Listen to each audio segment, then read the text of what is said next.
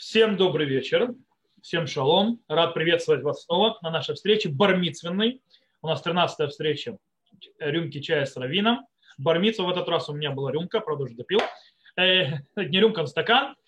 И мы, как всегда, начинаем вопросы, которые к нам пришли. Барух Гашем, я понял, что есть немало вопросов. И поехали. Глеб, да, слушай. Ну, начнем с первого. Это будет мой вопрос.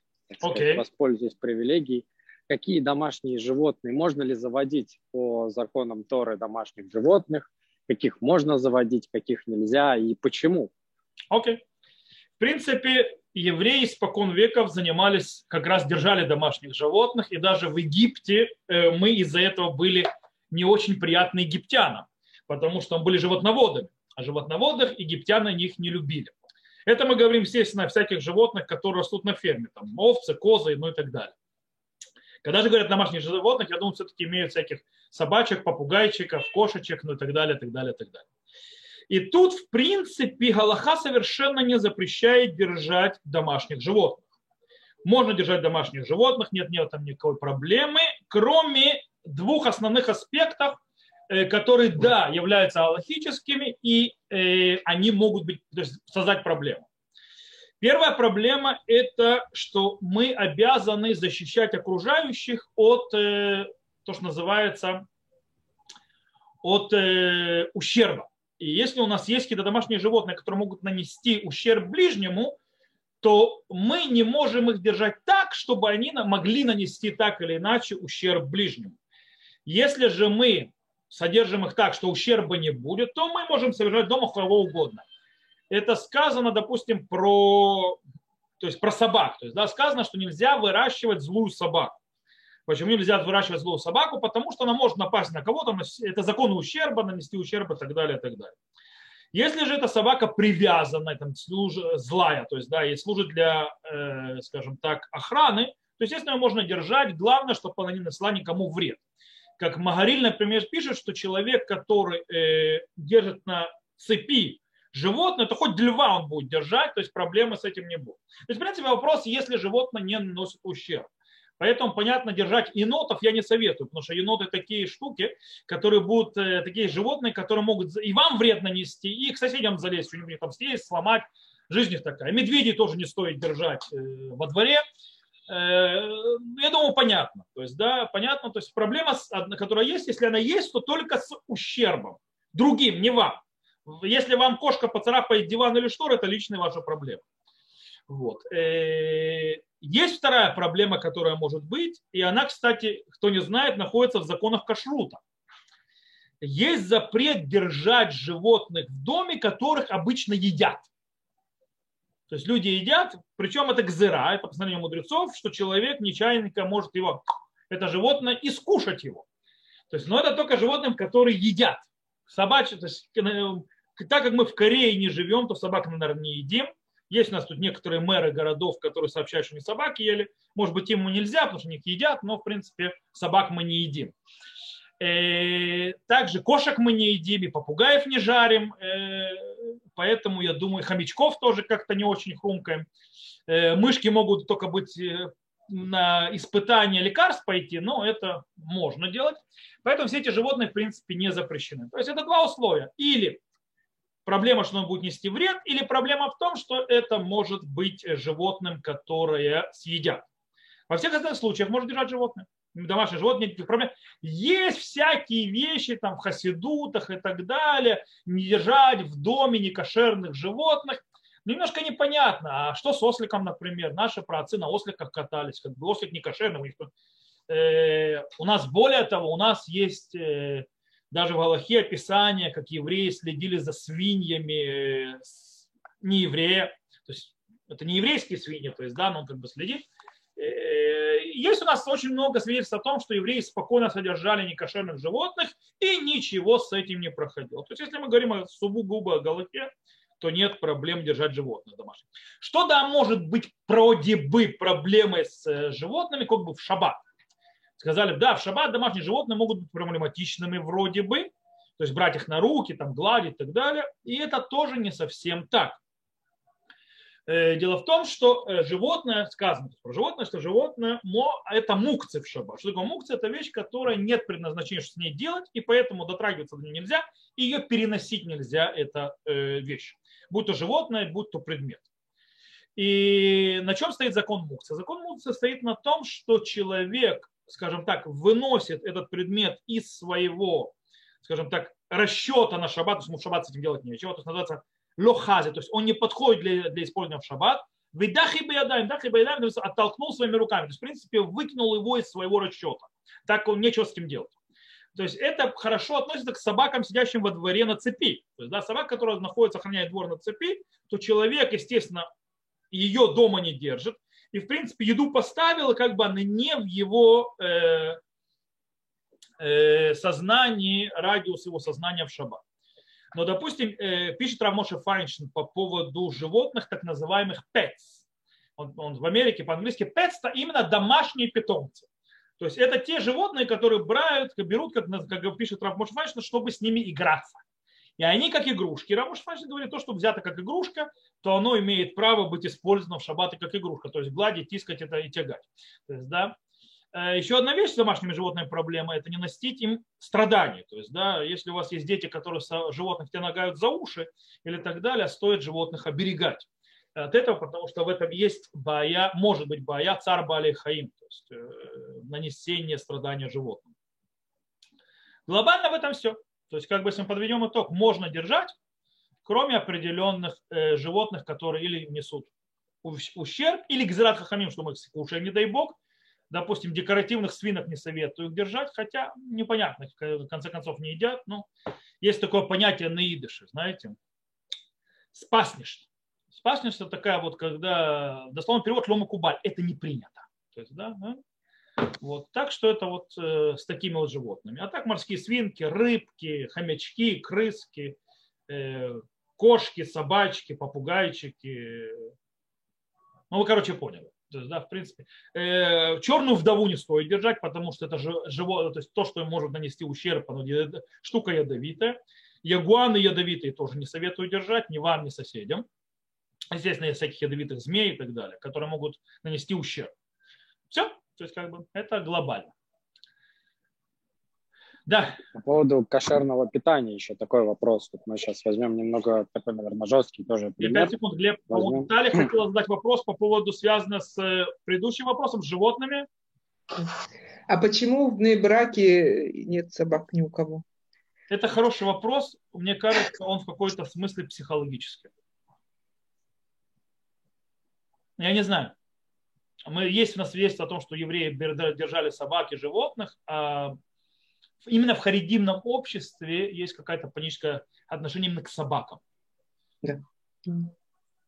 Э, с точки зрения Галахи там нет объяснения. Все там... понятно. Спасибо. Да, Глеб. Такой вопрос. Вот мы рассмотрим немножко такой, так скажем, жесткий пример. Да, а возьмем и Ленинграда, которые из-за сильного голода ели вообще все, что можно и нельзя есть. В том числе пояса варили, а, траву ели и так далее и тому подобное. Вопрос такой, если еврей нарушает законы кашрута в подобной ситуации, считается ли это грехом или же нет? То есть в, в крайней ситуации, когда человеку нечего есть, когда смертельная да. опасность от голода стоит? Да. Это вопрос, который связан с то, что называется законом пикох опасность для жизни. И в принципе в опасности для жизни правило глобальное, что мы, э, сказано, то есть выхай багем, то есть, да, и живи заповедь, живи ими. То есть нужно, заповеди живут, заповеди не умирают. И таким образом э, любая заповедь, даже Торы, если это пикохная, то есть, да, то есть если это ради спасения жизни, то можно ее нарушать, кроме трех фундаментальных заповедей, которые разрушают, в принципе, все мироздание как таковое. Э, когда мы говорим о, о трех заповедях, мы имеем запрещать, то есть запрещ, три запрета, которые нарушать даже под дулом пистолета нельзя. Это прелюбодеяние, э, убийство, то есть другого человека, э, который тебе, естественно, ничего не сделал, и идолопоклонство. Ну, что разрушительное, то само мироздание, по этой причине человек не имеет даже права под дулом пистолета их нарушать.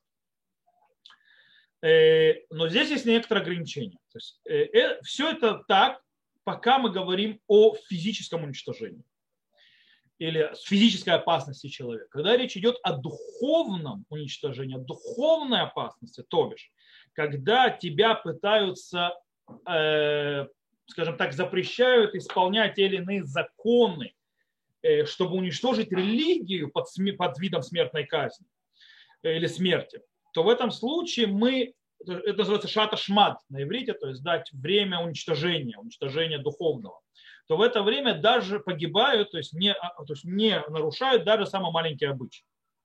Это глобально. Таким образом, когда мы, кстати, это вопрос был во время катастрофы, кто не знает, во время катастрофы очень много было вопросов по поводу некошерной еды. Мы это обсуждали, когда я делал серию про катастрофу, про вопросы во время катастрофы были вопросы по поводу там, лошади, то есть, э, то, что называется, конятины, то есть конины, которые где-то привозили. И вопрос, который поднимался, мы находимся в ситуации физического уничтожения или в ситуации духовного уничтожения. То есть что Гитлер хочет? Он хочет нас уничтожить как народ физически, или он хочет уничтожить нашу веру. Если речь идет о уничтожении нашей веры, то мы, естественно, ничего не... То есть мы соблюдаем все, нельзя нарушать ничего. Если речь идет об физическом уничтожении, говорится адрабовый адраб, то есть наоборот, нужно сделать все, чтобы выжить. Поэтому, допустим, в ситуации с ленинградской блокадой, понятно, э, вся, э, голод, который там пришел, это голод пришел э, не для того, чтобы уничтожить кого-то, более там не евреев живут, там речь идет о городе, в котором живут кто угодно, там вся система вынудить город сдаться. То есть, да, то есть вынудить город сдаться – Э, вынудить город физически. То есть, да, и если он не сдастся, то он физически, чтобы вымер. По этой причине мы находимся в самом состоянии пикох нефеш по всем правилам. И поэтому здесь законы Аллахи отбрасывают, то есть законы кашрута отбрасывают, и человек может есть то, что его спасет. Понятно, есть определенная иерархия. Есть определенная иерархия в этом деле. Э, то есть мы начинаем есть то, что менее, менее запрещено. То есть, да, Э, насколько можно, то есть если есть навела в трефа, то есть да, есть уровни запретов, то есть да, и тогда мы едим э, то, что меньше запрещено, если у нас выбор вообще есть. Далеко не всегда есть выбор. Э, есть очень интересный вопрос, то есть да, по этому поводу, который появлялся в катастрофе, который теоретически, слава богу, был у нас в Ешиве, однажды спросили у наших глав Ешивы, каждый ответил по-разному, кстати. Что если человек, допустим, попал на необитаемый остров, то есть разбился самолет, например, есть вообще нечего, вообще нечего, есть два вида. То есть или есть свиньи, бегающие там по острову, то есть есть свинину, э, запрет один, или есть погибшие, то есть да, люди, которые от этого самолета, то есть в принципе человеческое мясо, но никого, никого не убиваешь, они уже погибли. Вот. Э, можно, то есть что предпочтительность есть с точки зрения запрета? Вроде человеческое мясо нигде не было запрещено, нигде написано, что его есть нельзя. Запрещено убивать человека, запрещено э, осквернять мертвого и так далее, но нигде не написано, что, что мясо запрещено. И ответ э, Рава Амиталя был, знаете, какой, то есть моего учителя Рава Амиталя, Мурива Раби Рава Амиталя Захар он сказал такую вещь, что понятно, что свинина. Потому что человеческое мясо намного более запрещено. А где же, нигде же запрет не написан? А ответ очень простой. Человеческое мясо – это настолько, то есть базисно, что это человек не может есть, что даже писать не надо. Да? То есть как бы тоже есть то, что называется сехалеша. Поэтому, в принципе, да, нарушение кашрута не будет таких ситуаций. Человек имеет право есть то, что может, чтобы выжить. К следующему вопросу тогда переходим. Да. Следующий да? вопрос такой. Почему Гидеон выбрал воинов, лакавших в аду как собаки? Опять с животными, так или иначе. А, когда помощь взрослым детям, живущим отдельно, засчитывается в массах. Это два вопроса, понимаете? Потому что на одном мейле, но думаю, что разделиться на два вопроса. Два разных вопроса. Один вопрос. Яндекс мне предложил ответить уточню или я уточню. Вот. Не понял? Яндекс мне автоматически предложил Яндекс Почта ответить вот человек, который прислал этот вопрос, я уточню или просто уточню. А, окей, то непонятно. Неважно. По поводу первого, про Гидона так называемый Гедон. Э, почему он выбрал этих людей? Очень просто. Ему так Всевышний сказал. То есть, если стихи прочитать, там написано прямым текстом. Вы, кому ему выбирать. А теперь вопрос другой. Зачем и почему именно эти? А не те, которые, э, э, а, не, а не те, которые пьют то, что называется напрямую. Дело в том, что люди не понимают, что такое милекикимки келли, то есть, да, то есть что такое лакающие, как собаки. Люди себе, наверное, представляют собаку, стоящую в миске, лакающую языком. Не совсем правильно. Речь идет о том, что они набирают в ладонь и лакают из ладони. Они, как другие, упали на речку, засунули рот в речку и пьют из речки напрямую. То есть он выбрал только те, которые брали в руку. То есть становились на колени и брали в руку и пили, а не те, которые легли и мордой называется в это. Есть несколько объяснений этим. Мальбим приводит очень интересно несколько объяснений. Одно из объяснений это в том, что те, которые стояли на колени, есть у них два преимущества. То есть, которые стояли на колени, локали из руки, два равных преимущества. Во-первых, у них нет, они умеют совладать с вожделениями. То есть они не падают, называется, присасываются к воде. Они то есть, умеют, скажем так, сохранять э, стиль, то есть да, пить нормально. Это очень интересная вещь, то есть, кстати, э, в армии проверялось, скажем так, видно было. Есть в армии такая вещь в израильской, называется маса кумта. Кто не знает, кто служил в израильской армии, знает. Это когда беру, бегут ради берета. Ну, в принципе, это после курса молодого бойца и так далее. У кого-то после курса молодого бойца и потом еще то есть, э, учений, а у некоторых после курса молодого бойца и перед учением. То есть есть вот эта вот пробежечка, точнее, это марш-бросок со всей боевой выкладкой на много десятков километров. Короче, вещь не очень легкая. И в конце ты получаешь заветный берет своей части. Вот. А самый крутой, который, то есть там, скажем так, э, солдат, который там медстоен, то есть там самый выдержится, он получает берет своего командира. Как читается. О. Окей. Э, так вот. И там очень интересный момент. После того, то есть ты прибегаешь, все мертвые, представляете себе полную боевую выкладку после этого марш-броска. И вот стоят столы с едой, и стоят э, еда, питье и так далее, и все еще стоят, то есть есть то есть, э, церемония и так далее, и так далее. А потом говорят, больно, можете есть и пить. И люди несутся. Ты видишь очень интересную вещь. То есть, вот если обратил внимание, то есть ты как-то выглядит, люди пролетают и начинают есть. А религиозные останавливаются, тормозят, благословляют и потом едят. И это выглядит по-другому. То есть вдруг есть остановка перед тем, как человек вообще в рот что-то запихивает. В отличие от того, который... Причем все изнеможденные. То есть все из...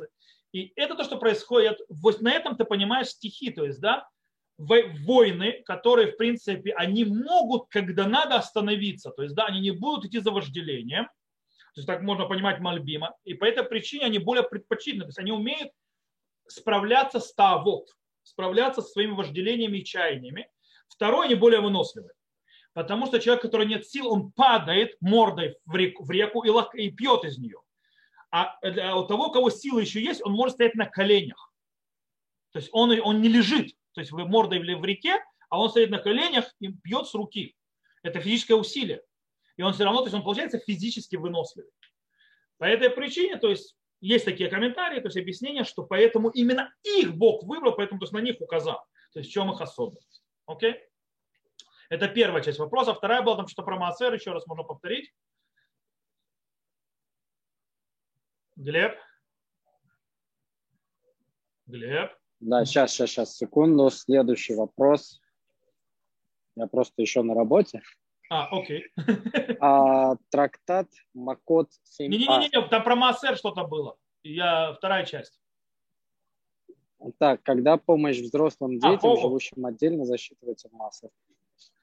Э, когда ты прекращаешь быть обязан его кормить. Глобально, это очень глобально. То есть, когда э, то есть, у, у родителей есть обязанность кормить ребенка. До, того, до 6 лет, в принципе с этого момента у родителя нет обязанности кормить ребенка с точки зрения Торы. То есть, да, вот хочешь кушать, иди работай и кормись. В наше время немножко время изменилось, как бы у нас люди немножко нет, 6 лет детей не отправляют на поле пахать. То есть, да, поэтому как бы ребенок зарабатывает позже, это как принято. То есть, понятно, с 18 лет глобально родитель уже не обязан кормить детей даже по государственному закону. То есть, да, я, я никому ничего не обязан.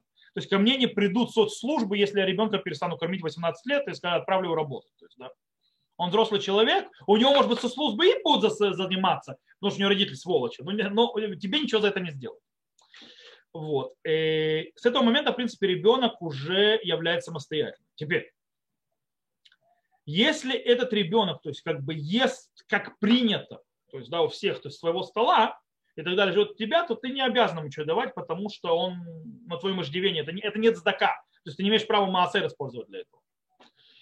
Но если мы говорим о ребенке, который живет как бы отдельно, отдельный человек, взрослый человек, и он попадает под определение бедняка. Есть определенное определение, то человек, который считает, что бедняком и так далее, то у него, скажем так, претензий, он, э, не претензии, его очередь получить от сдаку от вас, она намного ближе, чем кто-либо другой. Потому что есть Аллаха, который говорит, что э, они, то есть сначала то, что называется бедняки дома твоего. То есть есть иерархия в сдаке. В, в сдаке кому ты даешь. Первый, кто получает, это то, что называется бедняки дома твоего. Причем самые ближайшие. Они должны быть снова. Это не должно быть частью твоей обязанности. Допустим, некоторые то есть э, родителям, помогать родителям немощным, это твоя святая обязанность закона почитать отца и мать. Выше этого, то есть, да, то есть базисной помощи, это уже сдака. И поэтому, если им это надо, то есть это, это идет будет масса. То же самое с детьми. То есть, да, там, допустим, есть вещи, которые это обязательно. Допустим, обучение ребенка, не взрослого, а ребенка, то есть дать ему образование и так далее, это твоя святая обязанность. И это заповеди на тебе лежат. То есть, поэтому ты не можешь использовать массер для того, чтобы э, платить то, что на тебе обязанностью лежит. Ну, то есть массер используется там, где ребенок или ближайший родственник, ну и так далее, по, по дальности, является бедняком по определению. То есть есть четкое определение бедняка, то есть у него должно быть столько-то денег, у него должно быть... В принципе, человек, который же находится в тени, ходит в казино и тратит все деньги, это не бедняк. То есть, да, он может стать бедняком из-за этого, если он будет делать, но, в принципе, мы не говорим об этом, мы говорим человек, который, в принципе, объективно, не объективно попал в ситуацию, которая ему, в принципе, проблема э, экономическая, его положение позволяет ему даже жить на э, то, что называется минимум бедности. То есть, да, он не вытягивает его. Это человек, который попал в ситуацию, то есть в этом случае это будет сдака ему давать. Плюс э, я не, на мне не лежит никакая заповедь давать ему эти деньги. То есть я не обязан его образовывать, я не обязан почет родителей и так далее. С этого момента это можно, можно уже использовать массер на тому, чтобы ему помогать. То есть так это работает. То есть это, очень, это несколько индивидуально, невозможно сказать, то есть вот этому так, этому вот так, то есть это индивиду, очень индивидуально. Но глобально, если, то есть родитель обязан ребенка научить плавать, научить ремеслу, научить Торе. И по этой причине, если это ремесло, Тора и плавать там и так далее, то есть тренеру за плавание, э, в этих случаях это заповедь. Зачем заповедь отца, кстати, не матери.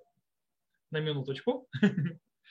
то это, ну, в любом случае, это а, обязанность родителей. Здесь то, что это, это деньги, ты не можешь брать деньги из Маасара на это.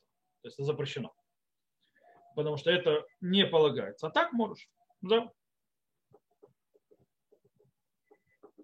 Да, следующий вопрос. К следующим длинным вопросам, да, переходим? Ну, какие есть? Так, трактат Маакот 7а. Суд, который раз в 70 лет выносит смертный приговор, называют кровавым.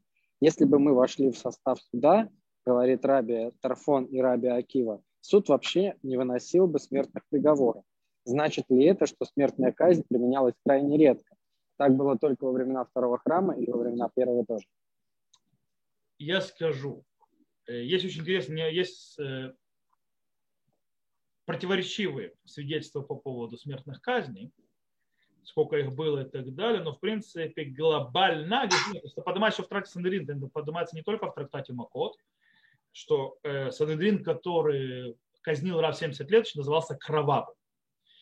Э, и там есть вопрос, то есть один из мудрецов Солому написано, что он в один день 70 ведьм казнил. То есть, да, не раз 70 лет, а 70, кстати, обратите внимание, цифра очень интересная, то есть, да, 70, 70, эти, то, то есть, это не, эта цифра покажет, что тут не все просто. Э, по-настоящему э, то, что мы видим в Гумаре, что Гумара объясняет, в принципе, это Мидраш. Мидраш, который показывает очень интересную вещь, что в иудаизме есть система смертных казней. Но Тора глобально их очень не приветствует. То есть, по идее, то есть смертная казнь должна быть как устрашающая, по идее, возможно, но нужно сделать все, чтобы она не произошла. Это очень интересная вещь. То есть, смертная казнь есть как пугалка, но не более того. И это, в принципе, не важно, это в первом храме, во втором, то в обоих храмах, это глобальный подход. Потому что если мы откроем трактат Санедрин, не Макот, Санедрин, Макот это меньше видно, Санедрин больше этим занимается. Там несколько раз, то есть, э, глав, то есть проким, который занимается смертными казнями. Э, и там мы четко видим, что для того, чтобы казнить человека, то есть условия для этого такие, что это почти нереально. Э, некоторые условия, то есть в принципе глобально, чтобы, ну, во-первых, определить, что человек реально делает осознанное преступление, за которое полагает смертная казнь. То бишь, как это делается? Что два свидетеля сообщают э, человеку, который то есть, собирается нарушить, перед, собственно, перед самым нарушением. А знаешь что, дорогой, если ты сделаешь это действие, тебе полагает смертная казнь. Причем нужно писать, какая именно из четырех смертных казней существующих. Если ошибутся в смертной казни по поводу этого преступления, уже не казнят. То есть только на предупреждение. И он должен сказать, знаю я, но я на вас плевал с высокой башни, идет и делает преступление, и два кошерных свидетеля это видят, то в этом случае он попадает под суд смертной казни. То есть, да, то есть немедленно, потому что ему свидетели сообщили, то есть предупредили, что он его казнят, если он э, сделает это, а он это сделал на следующий день, то уже не помогает это предупреждение. Почему? Потому что нужно определить, что человек находится не в состоянии ошибки, эффекта, забыл, что за это казнят, может быть, по-другому поступил. Нужно э, увидеть, что казнь происходит как мази, то есть явно, злонамеренно, и э, иначе казни, казнить нельзя. Иначе ты будешь убийцем, если ты казнишь. Теперь, после этого начинается судьба, суд. Когда я пишу суд, суд должен быть, там берут свидетели и начинают их мытьем и катанием. Вот там есть дрешот в хакерот, то есть вопрос, который им задают, и не дай бог там будет несовпадение. То есть одно будет время, место и когда произошло, и не дай бог у них время не совпадет. То есть, да, или там будет происходить, потом начинают спрашивать, чем он был одет и так далее. Там, там очень много вопросов, которые задают. И тоже, есть там некоторые несовпадения, все, проехали. Хорошо, все совпало. То есть все нормально, все проехали. Судьи начинают э, во-первых, Санедрин это 23 судьи, то есть до смертной казни выносят 23 судьи минимум. И они начинают обсуждение, когда каждый высказывается за и против. То есть почему оправдать, почему казнить. Причем, если все решили в конце концов казнить, то его отпускают. То есть, если все судьи сказали казнить, что он виноват, его отпускают. Потому что не может быть, что никто не нашел ему оправдания. Значит, плохо искали. Значит, нельзя казнить. Э, окей, Иска, начали, то есть есть, то есть, те говорят так и так далее, то есть есть большинство казнить, то есть да, есть оправдывающие казнить. На этом закрывают это дело и закрывают заседание до завтрашнего дня. На завтрашнего дня день снова собираются. Это очень, то есть глобально рассказывают. На следующий день снова собираются. И снова каждый начинает говорить, то есть ночью они должны обдумать, говорить снова, что он говорил вчера и как он подумал. И если он захотел поменять свое мнение, он имеет право поменять мнение. Если он поменял мнение, ну до самого начала. То есть, да. И, короче, допустим, они дошли до того, что до консенсуса, то есть, да, вынесли приговор. Теперь нужно казнить человека. Ему дается 40 дней, чтобы кто-то пришел и сказал что-то в его оправдании. Если кто-то придет и скажет что-то его оправдании, начинаем все с самого начала. То есть, да, то есть разбор между судьями. Окей, никто его не оправдал, то есть, да, начинаем выводить его на смертную казнь. В дороге вывели его на смертную казнь. Пока он идет, скажем так, к месту, где его казнят, если кто-то вдруг придет его оправдывать, разворачиваемся, возвращаемся назад в заседание. И так далее. То есть, да, пока не дойдет до места смертной казни, там уже начнут казнять. Причем казнить будут кто палач, кстати, кто в иудаизме палач, кто казнит? Свидетели. Те, кто свидетели против него, те будут его казнить. То есть, если кровь его была невинна, она будет на свидетелях. Теперь представьте всю эту процедуру, чтобы пройти, ты понимаешь, она сделана так, и закон весь говорит так, чтобы никогда в жизни никогда ее не пройти до конца. Поэтому говорят, то есть у нас свидетельство то есть того, что, э, что казни редкие были явлением, причем в обоих храмах. Более того, во втором храме наоборот. Во втором храме за 70 лет до разрушения храма Сангидрин за 70 лет, по-моему, за 70, если не ошибаюсь сейчас, Санедрин, то есть Санедрин, можно смертной казни судить только когда, когда стоит храм, и Сангедрин, то есть Верховный суд, которому 71 судей, сидит внутри, то, что называется, э, комнаты или, скажем так, ли, лишката газита называется, или залы, тесаного камня, так он называется, если он там сидит, то тогда можно судить смертный приговор. Только он выходит из лишката газет и перестает сидеть внутри этого вот э, э, зала тесаного камня, то сразу же уже нельзя по всему Израилю судить смертной казни.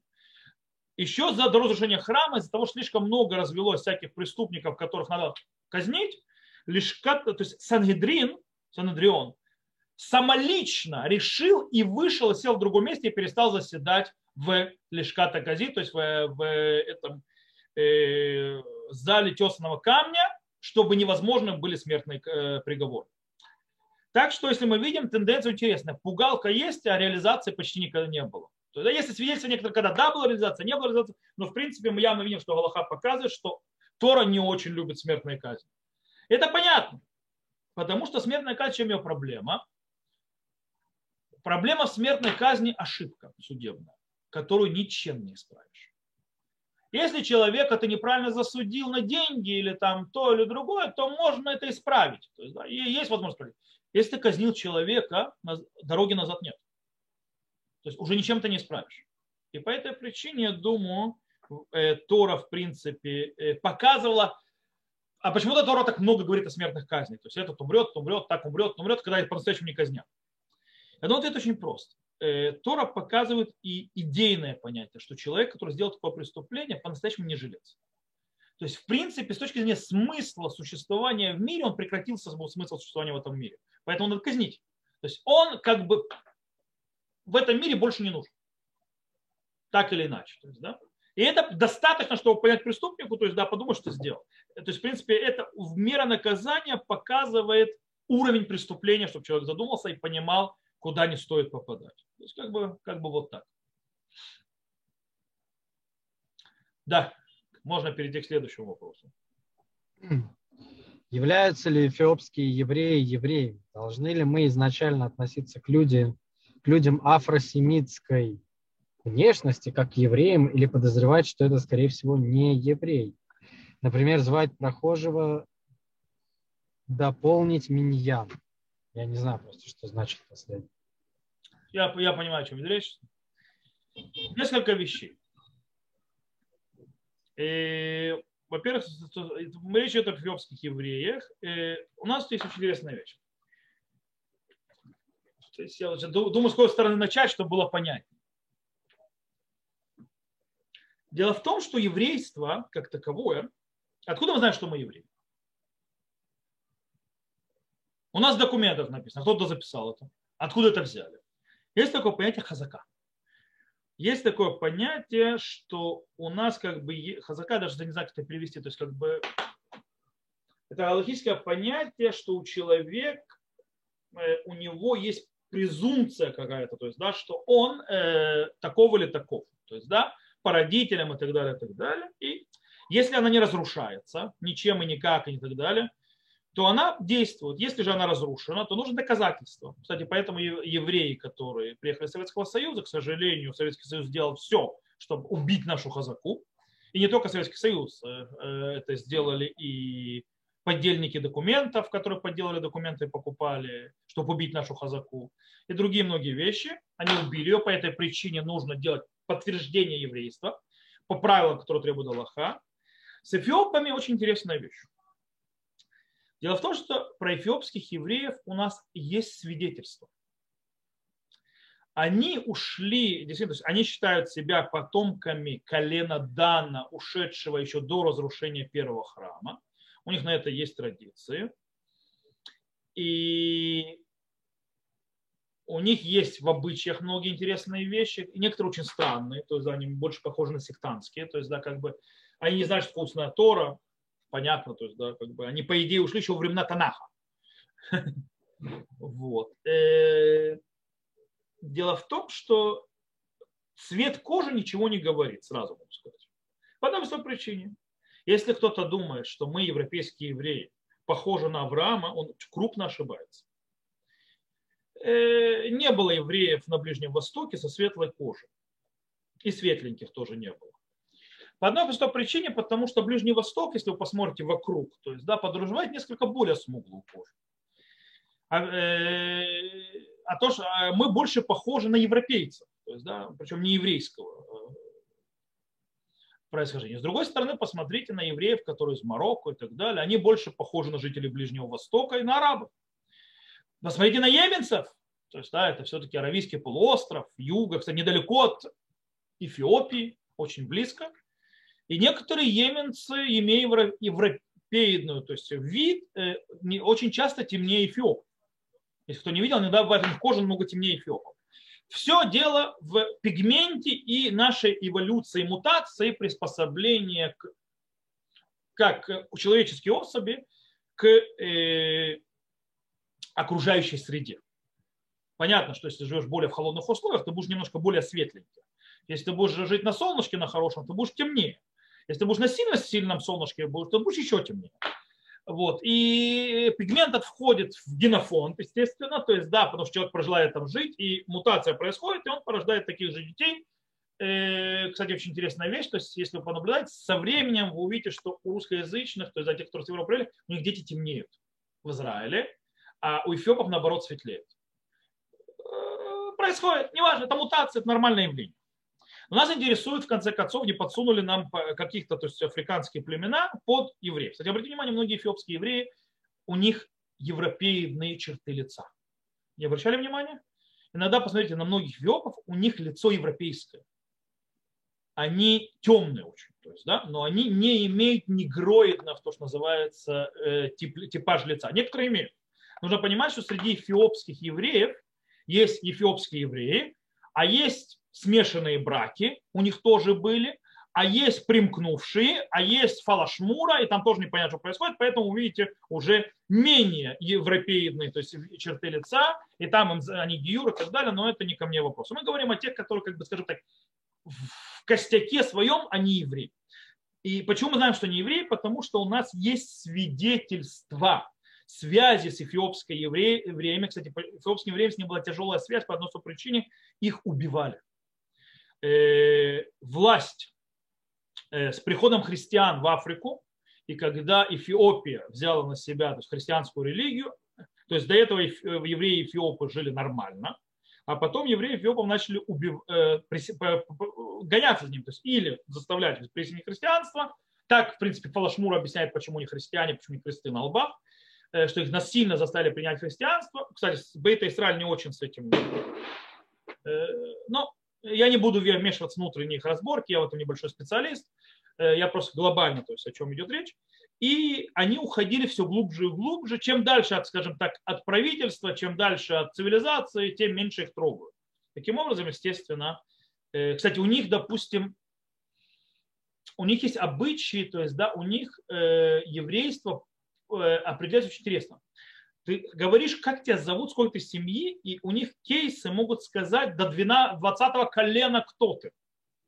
То есть они определяют по, по фамилии, по именам, то есть это и где ты жил и так далее, к какой семье ты принадлежишь. Потому что у них это еще важно, потому что они, по-моему, до 10 колена не женятся на родственниках. Они это тоже проверяют. У них свои. То есть, и у нас есть свидетельство раввинов Египта о связях с евре... эфиопской еврейской общиной. То есть у нас есть об этом свидетельство, написанное свидетельство. Допустим, Радбас и так далее, даже в Средневековье. Э, и позже тем более. То есть, да, в принципе, как вы понимаете, Египет, он граничит с какой страной сейчас? С Суданом. Однозначно с Суданом, то есть, да, Эритрея, Эфиопия. То есть они там рядом все. Вот. По этой причине была связь между египетскими раввинами и, и эфиопским еврейством. Таким образом, Рау Вади Юсеф, будучи главным раввином Израиля позже, был ему задан вопрос по поводу... Кстати, кто не знает, и про русскоязычное еврейство тоже Рау Вадию спрашивали. В конце 80-х являются ли русское еврейство, то есть советское еврейство евреями.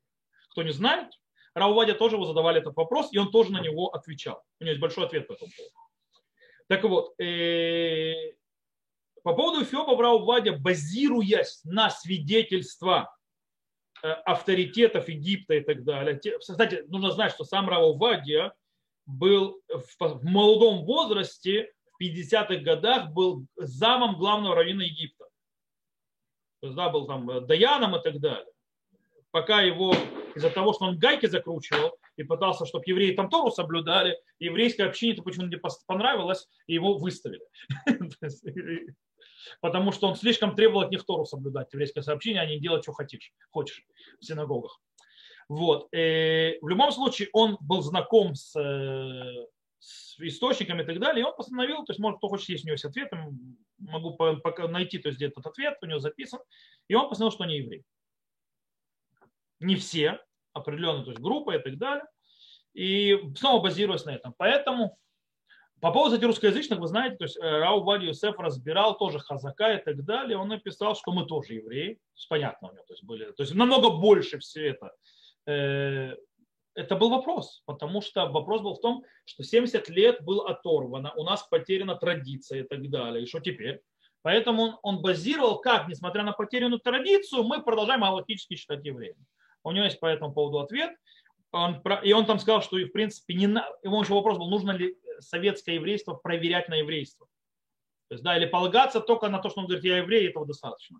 Рау Вади написал, что полагаться на этого достаточно, правда, он в 90-х уже поменял свое мнение. По причине того, что он не знал о системном подделывании документов. Он об этом даже не думал, когда ответ писал. Он базировался то есть, глобально. То есть, на... вот. И в любом случае выходит, что эфиопы по многим свидетельствам не являются евреями. Не все среди них, но являются. Теперь, присоединение к меня.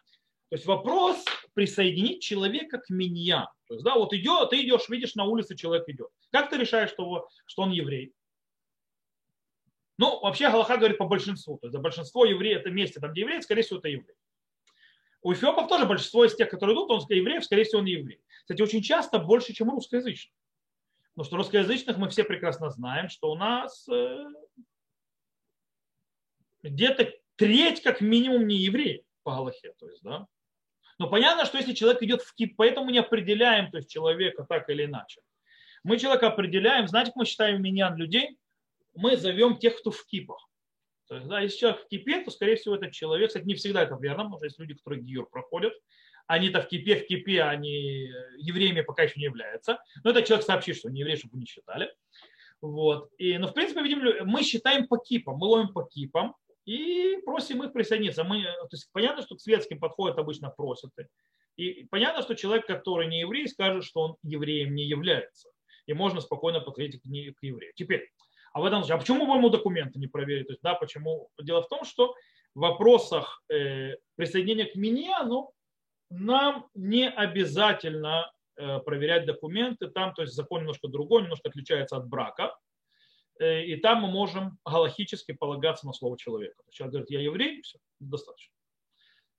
Это как бы глобально. Просто тема очень большая, но глобально, да, у них есть свидетельство о том, что они евреи, и есть те, кто их галактически приняли евреи. Миньян, понятно, их можно присоединять без всяких проблем. Да.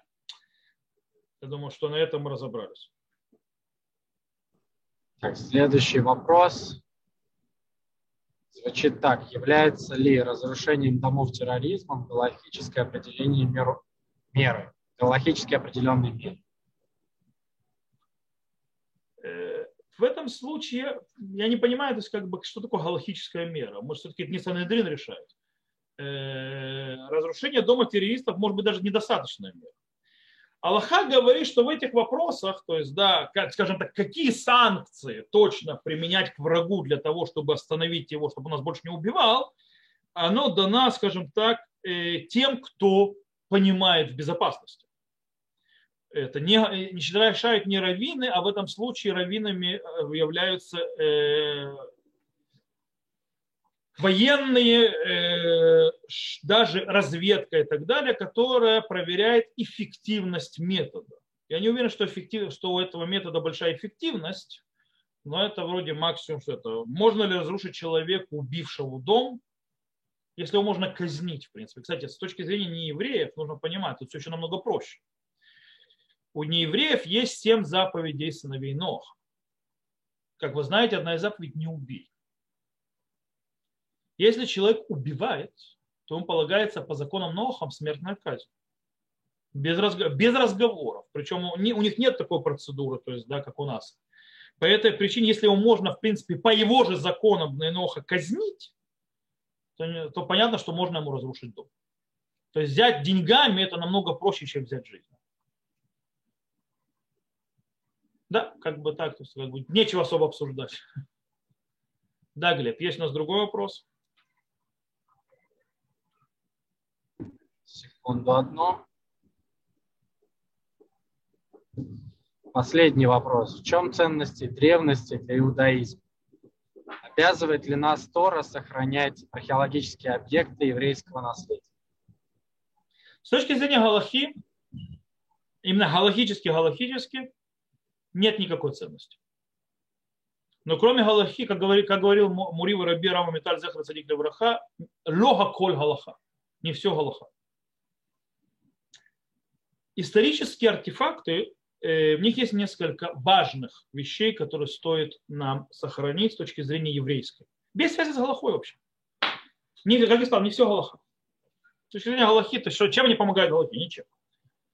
Э, хотя могут помогать в Галахе, но тоже очень спорный вопрос, насколько мы в Галахе полагаемся на археологию. Там, допустим, восстановить тот же Тхеле, то есть да, синюю голубую нить в археологии, когда мы находим всякие вещи.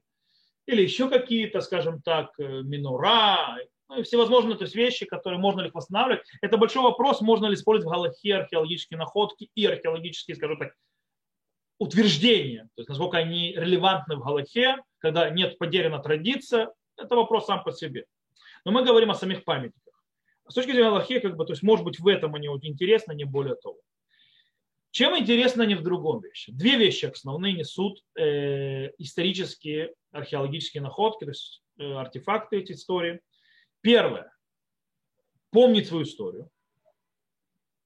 То есть э, человек, которого нету, э, скажем так, исторических артефактов, скорее всего, у него истории особо нет. Факт в том, что найдите мне историю палестинского народа. Какая? Какие-то археологические находки об этом народе и том, что о его государстве, которое здесь было. Почему-то даже монет не находится. Э, это, во-первых, показатель того. Э, во-вторых, это культура. В-третьих, это иногда понимание. В археологии очень часто ты понимаешь многие вещи, которые ты читаешь в Танаке, или в Мишне, или в Галахе, ты понимаешь через галактические раскопки и так далее, о чем идет речь. Допустим, берем э, жертвенник Иошуа Бенуна, который на горе Иваль. Ты начинаешь видеть через тонах, как выглядит жертвенник, что такое подъемы, то есть и как оно там распределяется, и как делается жертвенник не из тесанных камней, без железа, без того, что его скрепляли чем-то, как делается этот жертвенник. Во-вторых, какие животные приносили. Здесь почему-то считается то, что уникален этот жертвенник, Шлешуа Бенун, уникальность его в том, что он доказывает Бога. Почему он доказывает Бога? Потому что археологической датировкой он реально эпоха приблизительно как раз вот лет 40 после той даты, которая говорит глобально, то есть история, что был выход из Египта. Интересный факт в том, что э, с точки зрения костей, которые нашли там животных, которые приносили на этом жертвеннике, во-первых, жертвенник построен очень странно, нет похожих жертвенников, то есть, да, то есть похожей конструкции э, во всем, на всем Ближнем Востоке, того времени, во всяком случае. Во-вторых, на этом жертвеннике приведено, э, там находятся останки животных, то есть э, только чистых животных то есть которые Галаха определяет как чистых, кошерных. И это феномен. Почему это феномен? Потому что исторически ни один народ мира на этой территории не приносил жертвы только из чистых животных. Никто. Ни кнаанейцы, ни египтяне тем более. Никто вообще.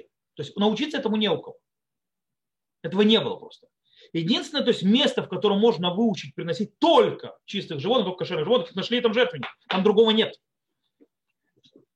Только записано в Торе. Это единственное место, где исторически, культурно, то есть как бы есть такое понятие, что животных делят на категории с точки зрения жертвоприношения. Что не соответствует ни одному народу в округе. И дело в том, что этого учения не было. А учение это по датировке появилось лет 40 до этого. Не более до того. То есть максимум. То есть, некто заставить весь народ вести такую службу, когда, то есть с точки зрения археологической, исторической, когда если мы говорим, что религии зарождались от влияния, то есть вокруг, у среды, нереально. Нужно быть супер неконформистом по отношению к среде к окружающей. И просто у тебя негде взять вообще пример этому. То есть единственный вариант, что целый народ будет стоять там, там нашли кучу костей, там была куча людей, э, что целый народ будет вот так вот приносить, то есть и весь народ, то есть нет вообще даже намека приношения чего-то другого, хотя все народы вокруг так делают, это показатель того, что кто-то очень авторитетно должен заставить был народ сразу делать вот так, и не по-другому. Кто это может быть? Кроме Бога. Э, кстати, по этой причине очень интересная вещь. Это открыл то есть, археолог Адам, по-моему, не помню сейчас фамилию, кто звали. Он умер уже. Он светский человек абсолютно был, но он когда до него дошло, когда он получил, то есть это проверки ДНК и так далее, этих костей, останков, он прибежал, рассказывал э, Кацула. То есть Кацула, который живет в Алмуре, один из отцов палестинского движения, он сказал, он к нему ночью прибежал и трясся, археолог. Он говорит, ты не, я нашел доказательства Бога. Человек светский. Э, и он пытался доказать, его пытались высмеивать в Талийском университете, более того, пытались э, выкинуть то есть, все его доказательства, вплоть до того, когда в Осло, то есть да, было требование, чтобы это исторически, это, они сделали все, чтобы этот жертвенник отдали палестинцам. То есть, э, когда то есть, Рабин обратился к профессорам и так далее, чтобы понять, обозначили, если тут, то есть, когда они делали карту, то есть, если здесь какие-то еврейские исторические ценности, они сказали, никаких нет. На горе Иваль ничего нет. А арабы систематически уничтожают все наши ценности для того, чтобы уничтожить намек даже на наше историческое Э, существования то есть, в этом месте, то есть на этой земле, вообще до всех остальных. Потому что а мы исторически с этим связаны с землей. Потому что этот жертвенник, он разрушает вообще всю теорию. Этот жертвенник показывает, что еврейский жертвенник. И он, а он древнейший. Ему три с лишним тысячи лет. То есть он показывает именно, а, датируется времен, временами при Йошуа Бену. И всюду, то есть это. Таким образом, они пытаются уничтожать. Как эти храмы в горе пытаются все уничтожать. Кстати, там они идиоты получились. Они выкапывают и сбрасывают. Наши археологи приходят и вытаскивают эти артефакты, которые не могли выкапывать на храмовой горе, они теперь их достают из этого мусора, который они скидывают это, э, арабы, раз, раз, раз, то есть копая на этой храмовой горе. И мы находим кучу артефактов, включая перстни. То есть нашли были перстни, то есть печати с именами людей, упомянутых в Танахе и так далее. Для чего это надо? Мы ищем доказательства Танахи в археологии? Нет, нам это не нужно, мы в это так, то есть без этого проживем. Зачем это надо? Это наша история, это завязка с нашей землей, и это наша культура. И мы обязаны их оберегать. И это еще, в принципе, скажем так, наша купчая на эту землю, это наш документ. Это наше доказательство, что мы на этой земле жили. И поэтому нам нужно это охранять. В этом смысл. Да. Есть у нас еще вопросы, Глеб? А на этом все. Окей. Я Может просто быть... в машине, поэтому у меня звук. А, понимаю. Э, есть у кого-то свои, то есть другие вопросы, свои здесь, то есть, да, из присутствующих? Да. Да. Райхам, а скажите, нужно ли знать иврит, для, э, чтобы проходить гиюр? Нет с точки зрения, э, для того, чтобы пройти гиюр, язык не обязательно. Mm. Обязательно другие вещи. Но Нет, ну иврита, понятно. Просто... Но без иврита невозможно понять по-настоящему Танах. Нет, ну понятно, что учим все. Ну, просто сказали, что надо знать. Очень, да, потому что стоит знать язык, на котором ты молишься, и стоит знать язык, на котором стоит, ты изучаешь первоисточник. Всегда лучше учить в оригинале. Очень, то есть, э, почему я говорю всегда, что очень важно знать иврит для изучения Танаха по причине того, что если не знаешь иврит и ты учишь по-русски, ты учишь не Танах. Ты учишь mm-hmm. комментарий. То есть переводчик берет какие-то комментарии, иногда комментирует сам для того, чтобы объяснить слова. И иногда, потому что этих слов объяснения нет, потому что, как вы знаете, специфика каждого языка, она такова, что есть фразы, слова и так далее, у которых нет никакого применения в другом языке. И по этой причине, то есть как бы ты просто не найдешь слова для этого слова, то есть для этого слова. Э, поэтому ищешь рядом или объяснить, что это значит и так далее. Таким образом происходит искажение картины. И это происходит очень часто. Особенно, когда переводчик берет для того, чтобы объяснить какой-то комментарий, и его пишет как текст. И тогда, то есть други, тогда текста не видно, естественно, другие комментарии ты тем более не знаешь, и ты не можешь понять, что здесь происходит. Потому что когда ты видишь текст в оригинале, ты понимаешь, что есть какая-то проблема, и ты начинаешь искать объяснение. Тогда есть комментатор, который объясняет так, если объясняет так, а тут тебе называется, взяли, положили уже дорогу, вот так вот запомни, так оно и есть. Не важно, что это не обязательно точное значение. Мы вчера, допустим, на книге Хискель, когда мы учили, мы это увидели, как переводчик сыграл жуткую шутку. Там есть, э, есть особ, было особое выражение про храмовый весь комплекс, будущее, который сказан «кодыш кодашим», святая святых. Это, это единичное использование для комплекса, а не для, а не для комнаты, где находится ковчег. И это очень важно, это не зря там. А переводчик что там он перевел? То есть, да, он, он не перевел это как святая святых. Он перевел что-то, э, там что-то очень минорно, уже не помню, что там перевел. Короче, понятия святая святых там не было. Почему? Ну, он так понял. То есть, да, потому что у него, у него, видно, не сработало переводчика, то есть святая святых на весь комплекс храма, так он решил это по-другому перевести. И потеряв всю изюмину, почему-то фраза здесь появляется. Хотя она относится к, только к, тому, к той комнате внутри храмового строения, в котором находится ковчег. Здесь распространяется на весь гору и не просто так. То есть не на всю гору, а весь комплекс храмовый. Вот. И это не одно пример, не один пример. Сколько раз я видел примеры, да даже в Сидур, я знаю Сидур, беру Сидур, то есть когда я преподавал законы, то есть это амиды, то есть что мы говорим, я пытаюсь объяснить, что сказано, и видите, особые фразы, я значит, просто хочу перевести на русский язык, то есть прочитать русский перевод, который написали переводчики в Сидурах, э, для того, чтобы человек, люди понимали, то есть само благословение, я вдруг увижу, что переводчик просто несколько слов выкинул. Он для удобства просто не привел часть слов внутри, внутри молитвы. И, и убил весь смысл. Э, по этой причине очень важно знать иврит. Но это не условие для гиура. Окей? Гиуру другие условия. Да, еще вопросы? Да, если можно. Да. Поясните, пожалуйста, по вашему вопросу. В, храм, на храмово, в храме, на территории храма заседал Санедрин, который 71 мудреца, правильно? Совершенно верно. А нет, на, на храмовой горе нет. В Лешката Газит сидел Санедрин, то есть в, этой, в зале тесного камня сидел Санедрин, 71 мудрец. Но на храмовой горе был еще один Санедрин, более малый, 23 мудреца.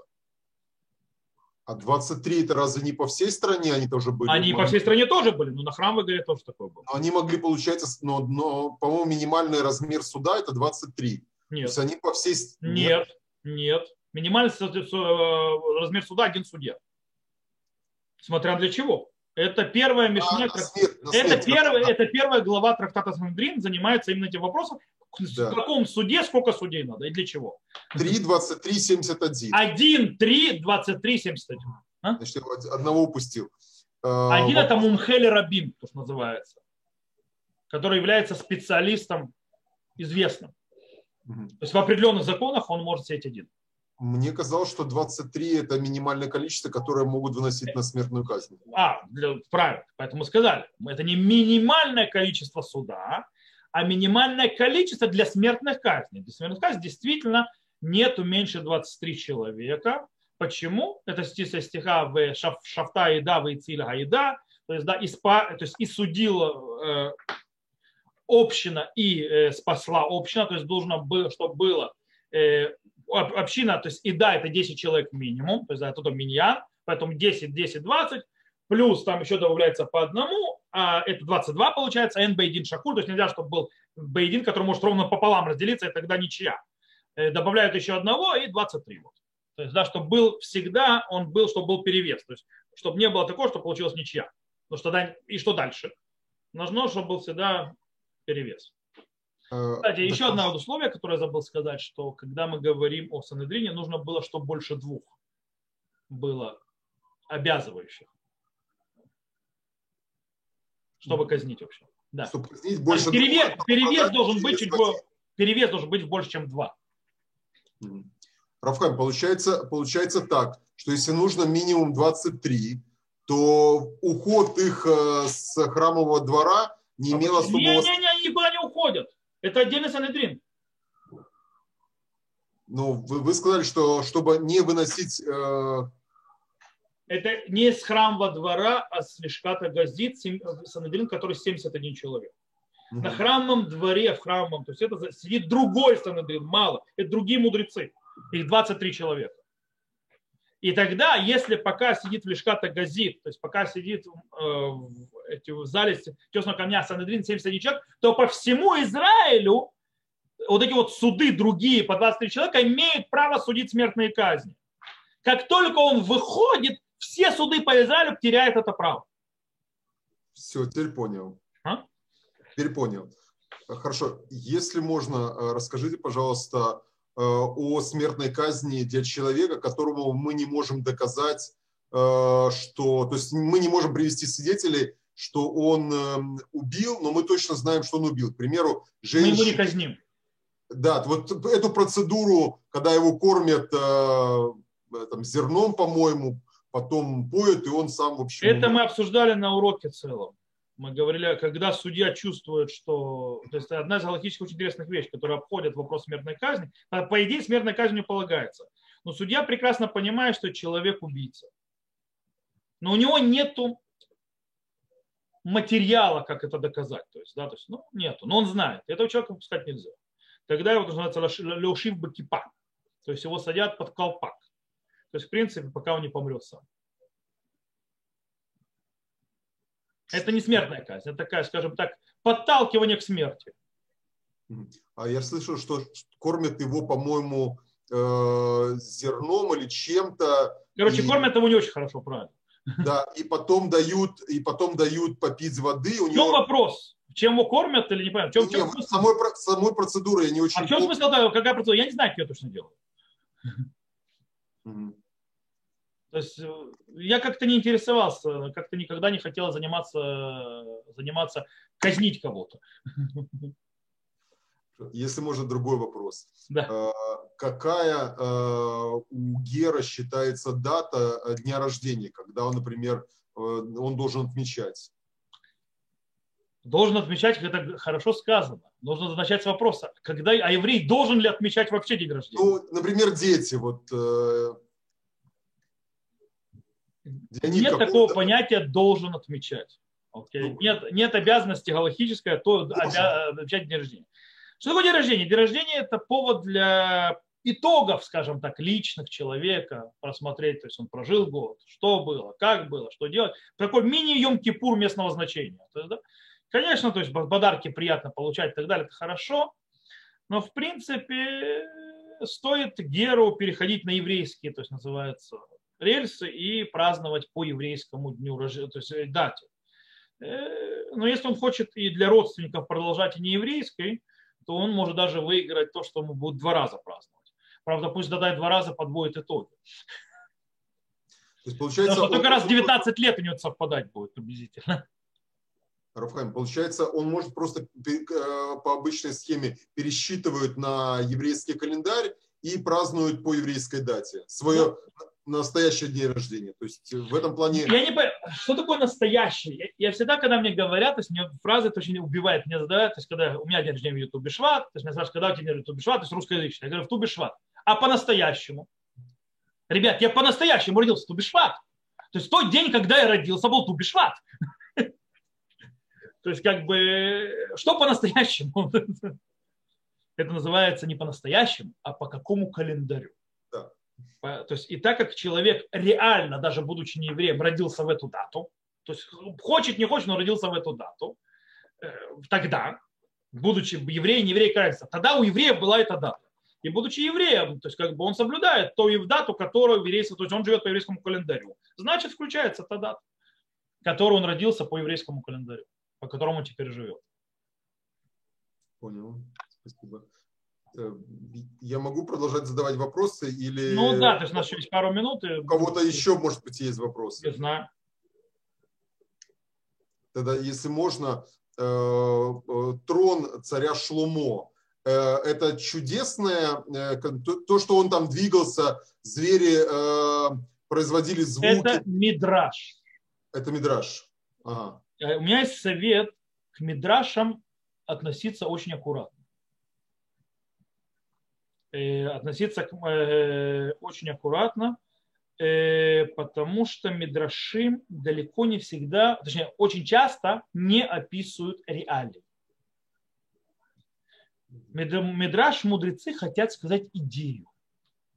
Иногда, чтобы сказать эту идею, они выражают аллегорично. И как бы и описывают некоторые вещи. Вот понимаете, что мудрецы не были свидетелями происходящего. Они несут идею. То есть, да, про царя Шломо. Что они хотят, нужно понимать, что они хотят подчеркнуть. И это очень важно. Мидраша может быть красивым. Рамбам в Мурен Вухим сказал, что Мидраши – это тапухей загав бамаскиот кесов. Это золотые яблоки внутри, скажем так, серебряного э, ну, чехла такого-то закрытого. То есть, да? Э, дело в том, что человек, который смотрит на этот он видит кесар, то есть он видит серебро. Прикольно, замечательно, классно, серебро. А тот, кто углубится и откроет, он идет золото. И он поймет, что это серебро всего лишь покрытие. И также с мидрашами нужно. Хорошо, прикольно рассказать и так далее, но нужно подумать, что мудрецы хотели сказать это. Реально нам хотели сказать, какое прикольное называется было кресло у, у царя Шлумона, на котором он сидел, и что? Чем, что это дает в служении Всевышнему, куда это продвигает, зачем это надо, в чем смысл этой информации. По этой причине нужно сразу пытаться понять, что значат все эти вещи. Когда начинаешь понимать, начинаешь понимать, что мудрецы пытались тебе сказать.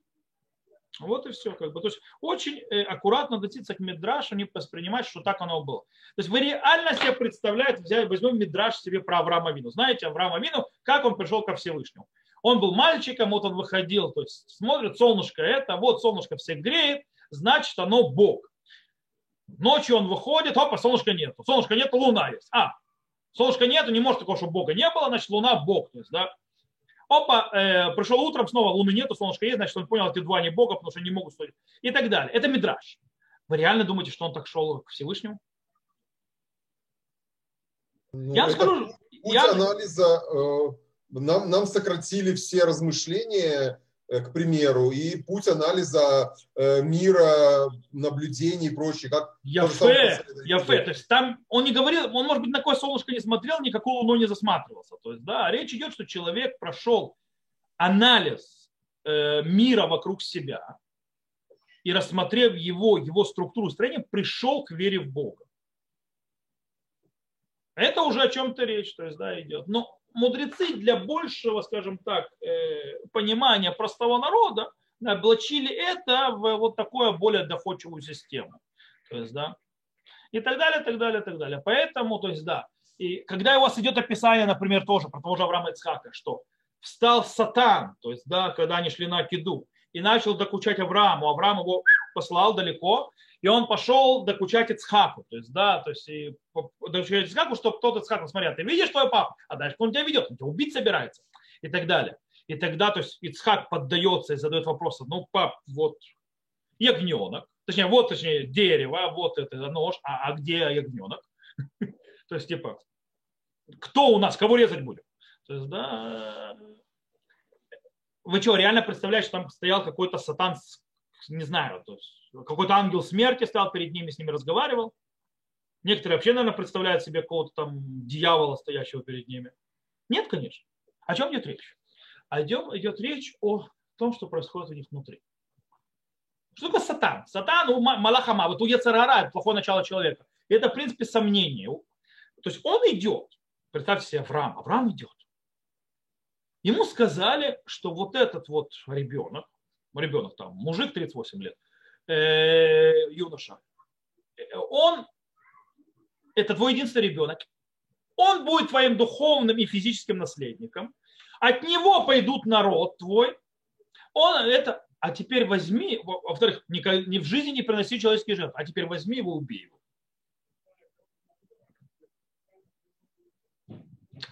Какие сомнения у человека в голове должны появляться? Когда он идет убивать единственного своего сына, вроде приказа Бога. Потому что там Сатан пытается ему сказать, типа, а тебе не Бог приказал, ну, короче, так далее. А ты видишь это? Это показывает о том, что Хазаль пытается показать борьбу, которая происходит внутри человека, они шли молча оба. Скорее всего, оба были погружены в свои мысли. Только Авраам не смог, его пробить не смогли, то есть вера была очень сильна. У Ицхака была небольшая брешь. То есть, да, и поэтому у него сомнение это прокралось, он попытался установить, то есть, да, как бы прощупать почву, понял, что он тот, кого, скорее всего, резать будут, Э, особенно там очень интересная игра слов, то есть да, на иврите хорошо видно, то есть да, ула бни, там вопрос, как расставлять знаки препитания, то есть да, то есть селе ула бни, то есть да, можно сказать, что он ему ответил, э, ягненок э, на всезажжение сын мой, то есть ты сын, ты и есть ягненок. А можно сказать, что он как бы, то есть Всевышний нам показывает, что будем приносить. Кстати, есть некоторые комментарии, которые понимают, что Авраам был стопроцентно уверен, что он Ицхака не принесет жертву. А как будет по-другому, он вообще не знает, но будет что-то по-другому. Но он будет, он будет делать до конца. Э, понятно, сомнение. И потом Ицхак, кстати, Ицхак попросил, снова Мидраш расскажет, что Ицхак просит, чтобы его отец связал. Почему? Показывая снова, что Ицхак это нормально. То есть, да, что не все так э, происходило, как нам казалось. Снова, то есть Мидраши то есть, показывают нам вещи, которые стилистически рассказывают очень глубокие вещи. Там мы сегодня умные, знаем психологию, там, сомнения и так далее. А раньше мудрецы доносили до народа на более простом языком. А есть некоторые вещи, которые а, мудрецы специально хотели скрывать, чтобы тот, кому не надо, не понял, а прошел мимо. То есть, да, прочитав, насладившись сказочкой, давай дальше. Рамбам, кстати, об этом тоже пишет. Специально для тех, кто никому не надо вникать. А он прочитал, все хорошо. Да, как бы вот так вот. Есть еще вопросы? Спасибо. Ну, раз вопросов нету. Да, Нами, вы хотели задать вопрос, я слушаю. У вас микрофон открылся. Я вас нет, не слышу. Но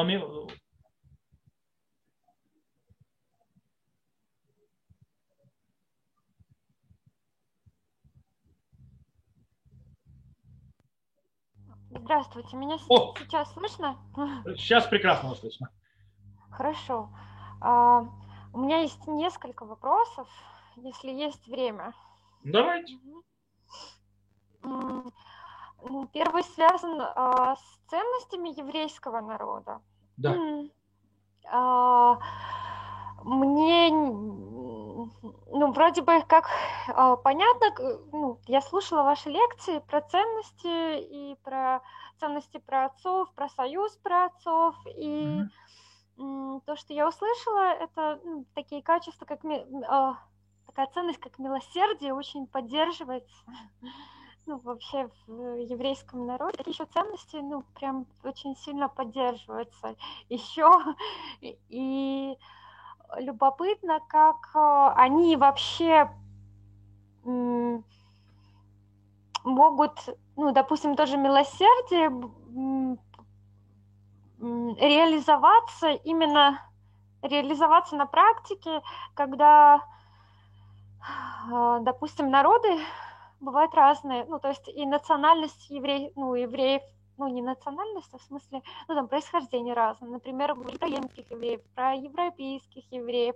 И у них, они живут в другой среде, у них э, разная культура, которую они, тем не, ну, несмотря на то, что там соблюдают Тору и, и абстрагируются, тем не менее, некоторые ценности выражаются в той культуре каким-то своим особым образом.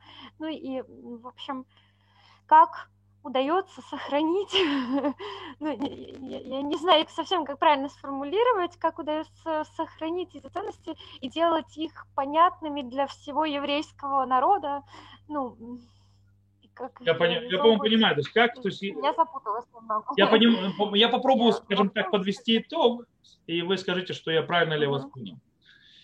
Вы говорите, что есть ценность милосердия. Дело в том, что понятие милосердия, оно понятие весьма растяжимое. Зависит от культуры. То есть, да, в одном народе проявляется милосердие так, а в другом народе милосердие проявляется по-другому. Например, то есть, да, то есть я, то есть, как понимаю, возьмем даже, то есть это, допустим, амататхест, автоназия. То есть, да, вроде тоже милосердие, а в другом месте это убийство. Правильно? Ну, то есть для, для понимания. Таким образом, как то есть, евреи по всему миру могут реализовать то есть, эту вот ценность, как бы живя в тех условиях культурных, в которых они живут. Правильно понял? Ну да, да, да, спасибо. Okay. И, во-первых, у нас эта ценность, как я вам сказал, заложена в нам в генофонд в каком-то смысле. Даже если вы слушали мой урок, она в каком-то смысле наша визитная карточка. То есть как бы и вплоть до того, что у человека отсутствующее милосердие, и милость, то есть, да, э, задается большой вопрос, а еврей ли ты, товарищ? То есть, да, то есть, э, как мы говорили. Поэтому, если мы обратим внимание, где бы еврей не жил, как бы культурное э, не было бы у него, скажем так, окружение, даже, причем окружение может быть весьма жестокое и так далее, считающее милосердие, допустим, убить другого, можете обратить внимание, допустим, нет ни одного еврея, конечно, который с ума не сошел, типа, а на генетическом фоне, которого нормально когда-то воспитывали, который считает, что убить кого-то, даже если он там мучается, это правильно. Или, допустим, евреи, которые, снова, я не говорю о Троцком и так далее, как а, были люди, которые, скажем так, среди еврейского народа были самые страшные антисемиты в мире тоже. Да, обычно. То есть, кстати, евреи были очень часто самыми страшными антисемитами. То есть не антисемиты в своей деятельности. Снова, может быть, он не еврей, то есть он нес то есть, как бы, паспорт еврея, а он не еврей. Но глобально мы говорим о народе. То есть да, народ, как всегда, мы видим, всегда было милосердие, было другое отношение и к детям, и к женам. Возьмите, допустим, э, евреев в Советском Союзе всегда знали, что, почему, почему еврей котировался в Советском Союзе среди нееврейских жен. По причине того, что э, еврей у него, то есть как бы вот так вот они, они не пьют и не обижают женщин. Хотя культура вокруг вся учит другому. И наоборот, э, плюс культура учит отдать последнюю рубаху, это русский, то есть, да, а евреи такими не были. Евреи не отдавали последнюю рубаху, потому что прежде всего семья. То есть, да, потом, то есть я тебе помогу и так далее, но я семью не разорю ради тебя. Это антитеза русской культуры. Э, а евреи продолжали это делать. Почему? Генофонд. Причем это наблюдаем в других вещах. То есть, в принципе, это какая-то необъяснимая мистическая штука. Оно реализуется не, то есть оно остается особняком даже среди тех евреев, которые так или иначе ассимилировались в культуру нееврейскую. И все равно стоит особняком вот это вот э, особое качество.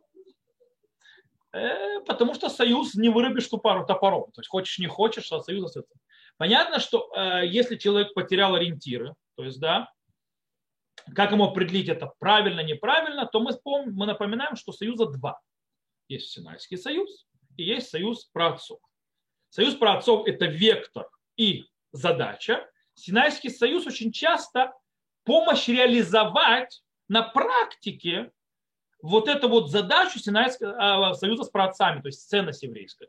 Поэтому не знаешь, как себя вести в данной ситуации, берем еврейский закон, Синайское откровение и смотрим, как делать. И реализуем. И это будет правильно. Иногда ты, э, ты генетически будешь чувствовать, то есть, да, никогда, то есть мы, допустим, когда ты чувствуешь, что вроде закон заканчивается, а тут явно еще какая-то несправедливость происходит.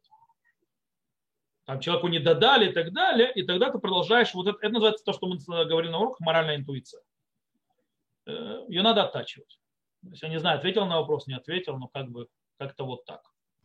Да, спасибо, ответили на вопрос. И тогда хотелось бы узнать, какие еще ценности ну, поддерживатели, которые вы считаете входят в генофонд? Мы разобрали их все. То есть наши ценности, у нас есть рахманим, байшаним, то есть да, и гублей хасадим. Так сказано про наш генофонд.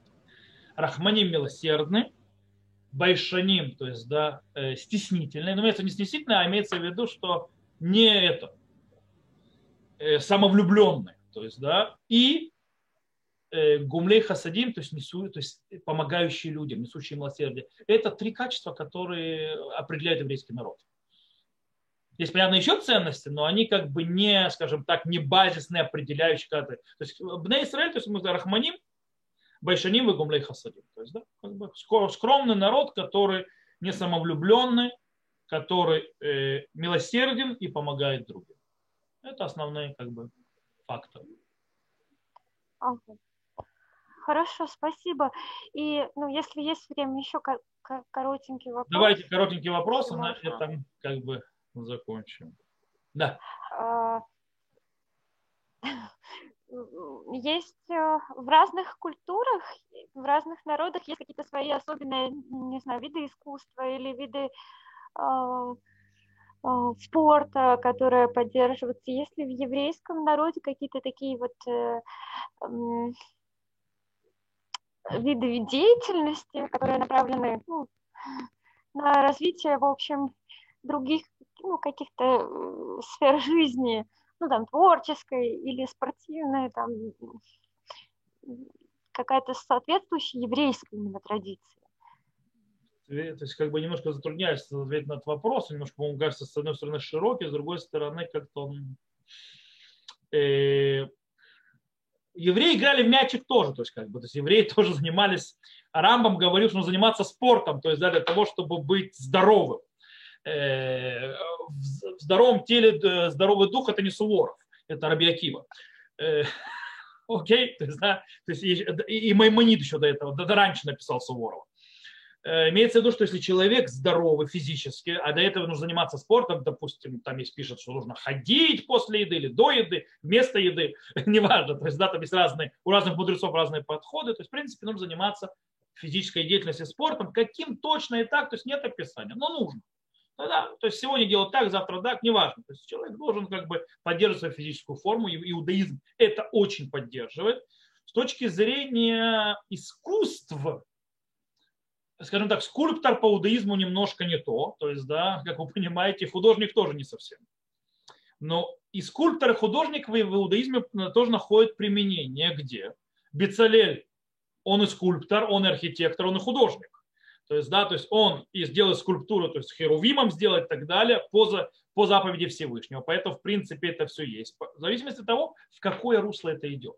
Если это русло идет, то есть, да, связанное с еврейской тематикой, связанное с еврейскими вещами, связанное с заповедями, допустим, человек делает э, дизайнерские какие-то иудаику и так далее, и так далее, или это искусство, которое иудаизм вполне поддерживает. Как в свое время Бецалель делал утварь храма. Те недельные главы, которые мы сейчас читаем, описание, как, будет, как их нужно делать, а потом будет избрание Бецалеля и так далее, как они это делают. То есть Бецалель архитекторы, скульпторы, художники и так далее. То есть, да, в принципе, не зря в Израиле Академия художеств, то есть Высшая Академия художеств, где учат все вот эти вот специальности творческие, она называется Бецалель. То есть, да, как бы не зря именно так она увековечена именно этим именем.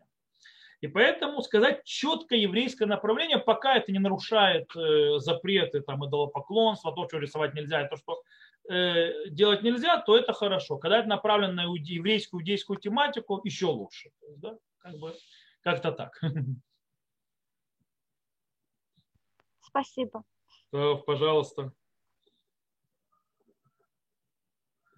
Э, ну все тогда, я думаю. Барух Хашем. То есть, есть еще один вопрос? Нет? Окей. То, большое спасибо за вопросы. Тем, кто прислал вопросы, тем, кто задавал вопросы. Как всегда, было интересно, как всегда, быстро пролетело время. И много времени, слава Богу, уже. Так что до новых встреч. С Божьей помощью увидимся. Всего хорошего. Добрый вечер.